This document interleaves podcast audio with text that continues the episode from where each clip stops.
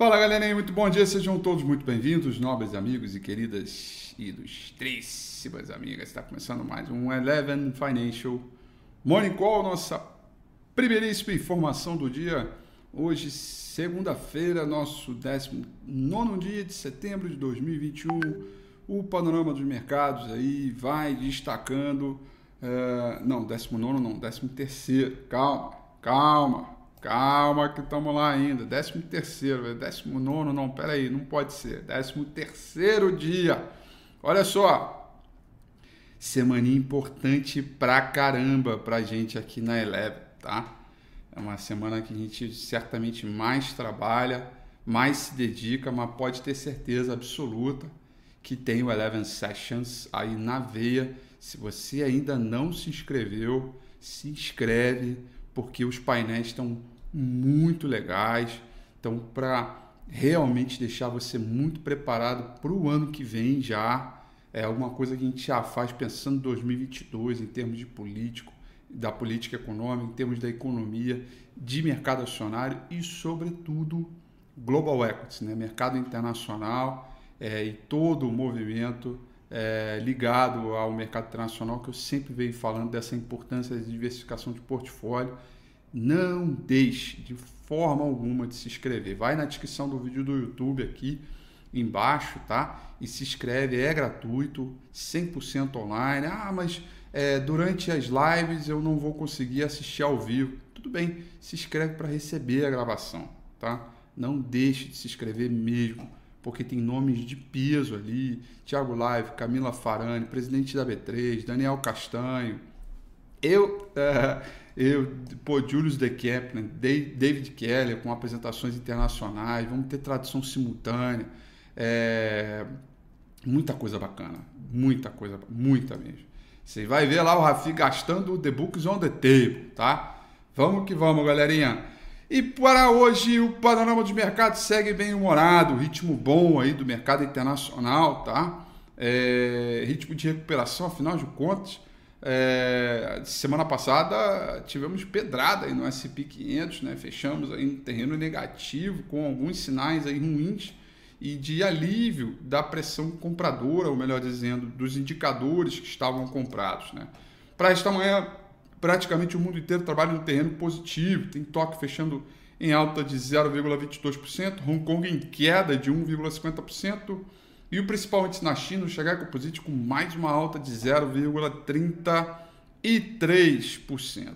Ações de tecnologia chinesa caíram depois de notícias de que autoridades estão tentando desmembrar o Alipay, né, uma plataforma online do país, também foram orientadas a proteger os direitos dos trabalhadores. Tá? É, a gente tem aí um ritmo né, pela Ásia Pacífico um pouco mais lento, porém é, o ritmo segue forte quando a gente trata aí de mercado europeu e nos Estados Unidos para esta manhã, tá? O minério de ferro voltou a cair. É, o principal contrato futuro de minério de ferro negociado lá em Dalian com vencimento para janeiro do ano que vem, cotação em dólar fechou em queda de 3,80%, tá? É, e ele despencou ao menor nível, é, deixando diante das expectativas de que as restrições à produção de aço deverão se intensificar, né?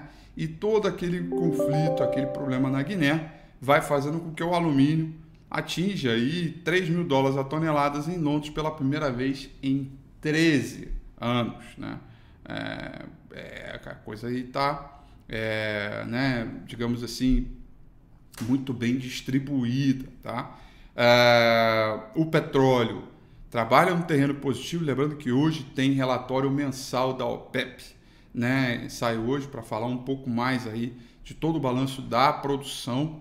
É, petróleo do tipo Brent sobe 0,27%, petróleo do tipo WTI sobe 0,44%, o principal contrato futuro de minério de, do S&P 500, esse que é 24 horas, com uma boa referência para o dia, para a abertura dos mercados europeus, né?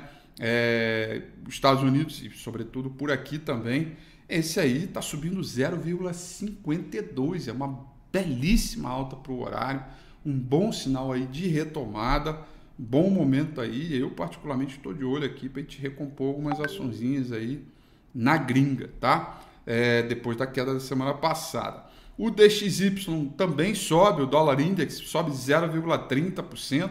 A maioria das moedas emergentes vão recuando ante o dólar, porém pares do real, como por exemplo o peso mexicano rand e lira turca, tem desempenho levemente positivo, que acaba sendo razoavelmente legal aqui. Apesar da alta do, do S&P 500, os Treasuries americanos de 10 anos caindo 1,26, os de 30 anos caindo 1,09, tá? Então tenho aí um pouco é, de movimento. Por um lado, é, a gente tem os investidores ali querendo recompor preço é, a partir da queda da semana passada, e para o outro, é, os investidores atentos né, aos dados de inflação dos Estados Unidos que vão sair amanhã, é, que certamente esse resultado de inflação, eu disse isso muito ontem no domingo com a Rafi, vão avaliar as expectativas sobre o momento de retirada de estímulo e aumento da taxa de juros nos Estados Unidos. Aliás, domingo com a Rafi de ontem foi espetacular, eu tava com a corda toda,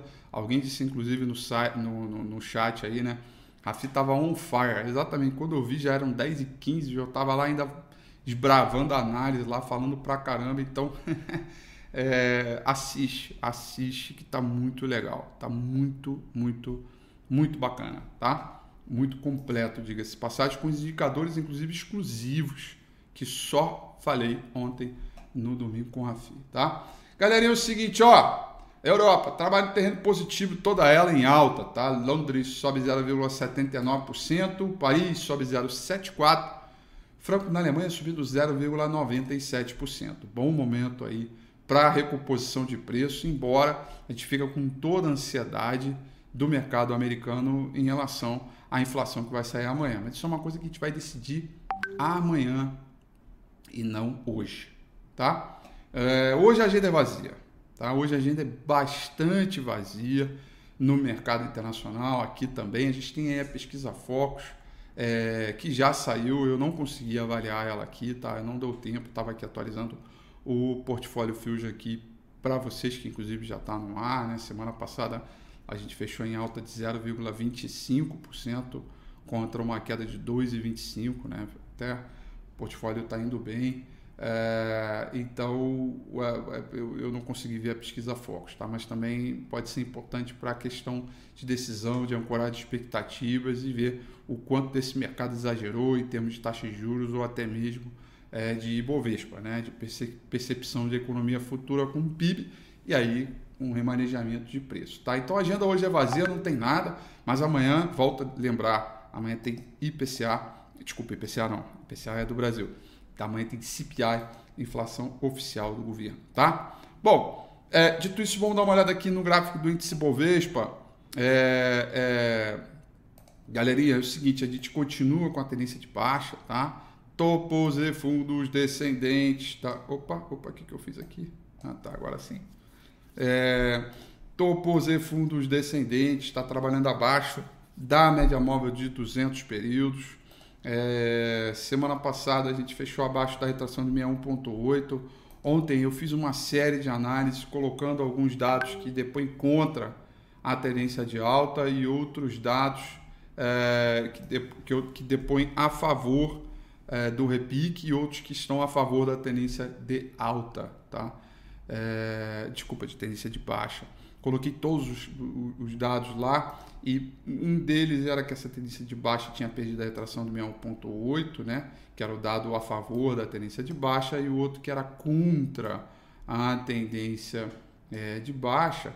Nós temos aí essa divergência de fundo, dado pelo saldo de volume chamado OBV, On Balance Volume. Né? Então, enquanto aqui a gente teve fundos descendentes, daqui para cá a gente teve fundos ascendentes. Essa divergência de alta impõe para a gente uma condição bacana aí de possibilidade de fundo e seguir na tentativa de retomada, mas evidentemente só teremos confiança se e somente se os 118 mil for ultrapassado. Certamente o mercado por aqui hoje deve ficar um pouquinho mais cauteloso. Neste final de semana no completo mesmo, tanto sábado, sexta-noite, sábado e domingo, é, tivemos aí uma baixa é, é, tensão né, é, entre conflitos. O Bolsonaro evitou novas polêmicas no final de semana e tudo isso vai ajudando a preservar a trégua nas tensões políticas que foram é, colocadas no 7 de setembro. Né? Nesse clima mais ameno, está lá a equipe econômica o tempo todo né, tentando é, no Congresso um ajuste da PEC dos precatórios, algo importante para caramba, é, no sentido de rediscutir também a reforma administrativa. Tá? Então, é, segue o curso, né? pelo menos o risco de impeachment, para mim, que era algo que poderia pegar para valer no mercado, foi praticamente reduzido a zero, embora exista, mas ele foi reduzido a zero. Manifestações de ontem pífias, né?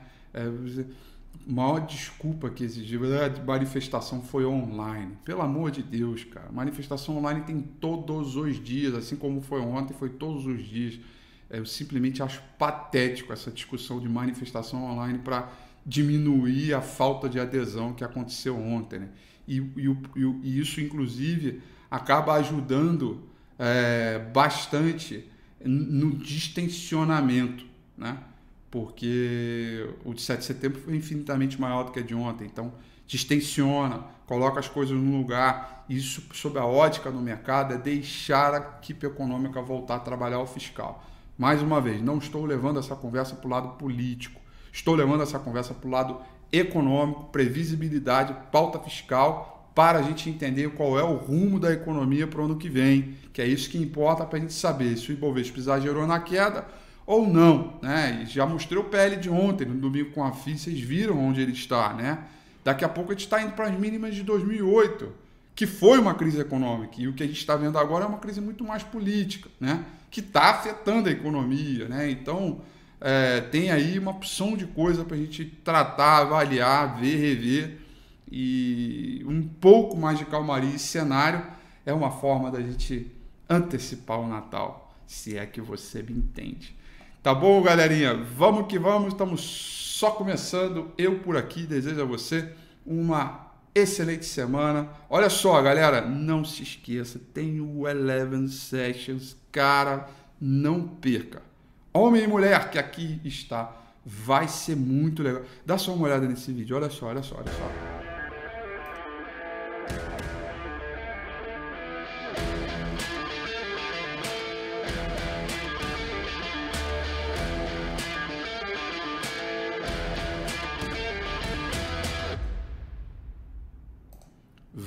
Ser esta semana. Essa, essa agorinha, agorinha, 14, 15, 16 de setembro, tá tudo pronto. Poxa, a mídia vai cobrir, vai ter grande repercussão. Assista ao vivo, se inscreve, é gratuito, é online, tá lá, tá bonito, tá na fita. É, e cara, puxa, tem muita coisa legal, tem muito conteúdo com gente graúda lá para levar informação a você tá, né? Que é, pô, trazer, é, trazer gente de mercado mesmo, coisa boa, tá? Então, é, se inscreve, tá? Como é que eu faço para me inscrever no Eleven Sessions? Vai na descrição do vídeo do YouTube, tem o primeiro link ali. Se inscreve online, é gratuito, tá bom? Um grande abraço a vocês, excelente semana. Amanhã às 8h35 eu estou de volta. Beijo, tchau.